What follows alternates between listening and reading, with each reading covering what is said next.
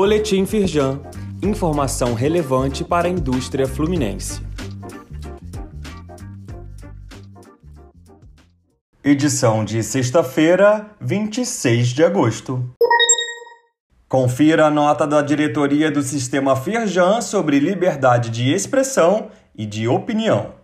A entidade manifesta preocupação em relação à operação deflagrada pela Polícia Federal na última terça-feira, dia 23, por decisão monocromática proferida no âmbito do STF contra empresários em razão de mensagens trocadas em conversa privada. Leia a nota na íntegra no site da Firjan. Oportunidades de negócios mais de 14 milhões de reais disponíveis para vendas em editais públicos. O portal Firjampec mantém atualizado um mapeamento com as compras públicas abertas pelo governo do estado e pelas prefeituras fluminenses.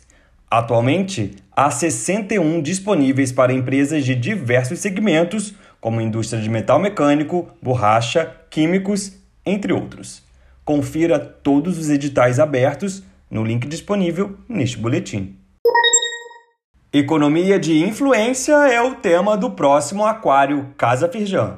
Especialistas vão debater sobre como criar conteúdo, gerar engajamento e conquistar relevância para sua marca nos meios digitais de forma eficiente.